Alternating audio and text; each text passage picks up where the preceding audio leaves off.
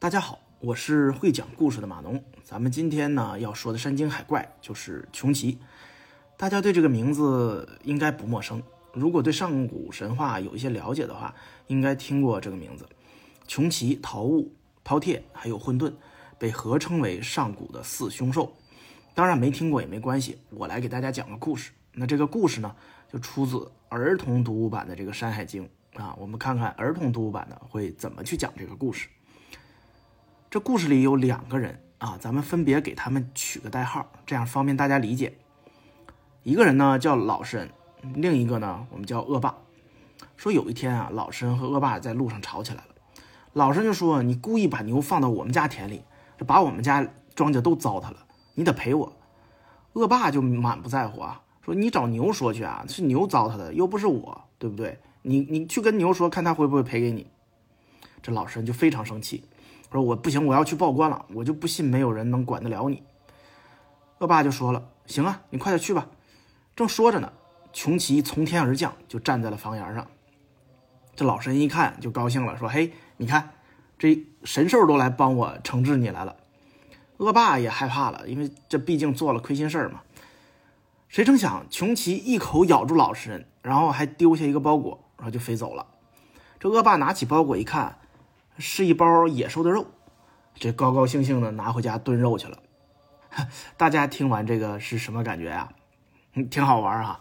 这这么短的故事里还有一次反转啊！我们都以为应该是一个这种惩恶扬善的故事，对吧？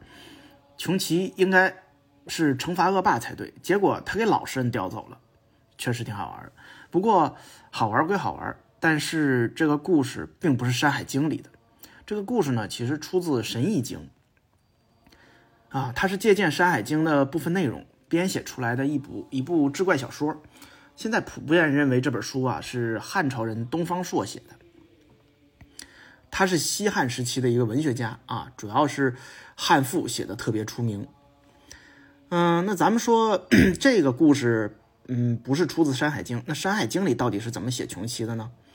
《山海经》里其实有两个地方写穷奇，第一个说的是长相像牛。啊，毛像刺猬，就是毛是那种尖刺，叫声像狗，能吃人，这是第一处描写。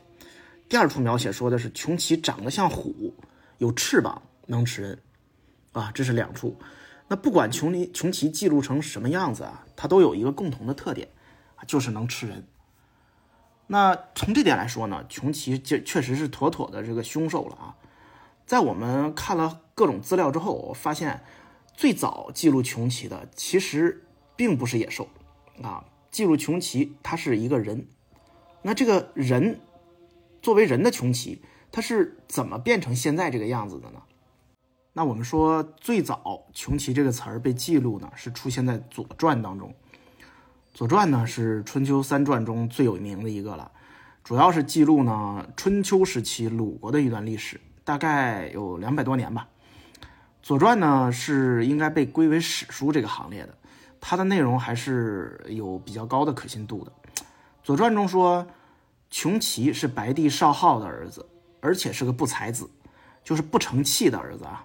不才子就是不成器的意思。嗯，这里就很明确的说了，穷奇是个人，对吧？另外还有还是在《左传》中还记录了这个。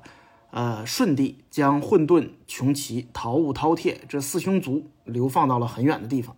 大家注意啊，这个《左传》里记录的不是四凶兽，而是四凶族。这个族就很好的说明了，这四个名字其实代表的是四个氏族，而不是呃凶兽，对吧？不是野兽，并且呢，这四凶族都被流放了。穷奇就被流放到了北方的这个寒远的，嗯，那个北方这个遥远的这个苦寒之地。穷奇呢，如果它代表一个部族，那它的来历到底是什么样呢？这还要从这个白帝少昊这说起。少昊是一个以那以鸟为图腾的部落的首领，他掌管着百鸟之国，五帝之一的这个颛顼帝，他的部落呢有一部分。呃，信仰虎图腾的这这部分信仰者，他们与少昊部族通婚之后，形成了一个新的部族。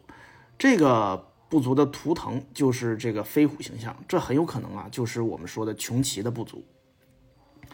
在翻阅了各种资料之后呢，我还发现，这古老的鲜卑族的瑞兽的描述跟穷奇在《山海》中的《山海经》中的这个描述啊，有很多相似之处。鲜卑族生活在大鲜卑山的大兴安岭地区，啊，这听起来又与穷奇一族被流放的地方非常接近。《晋书》中记录鲜卑人是有熊氏苗裔的后人。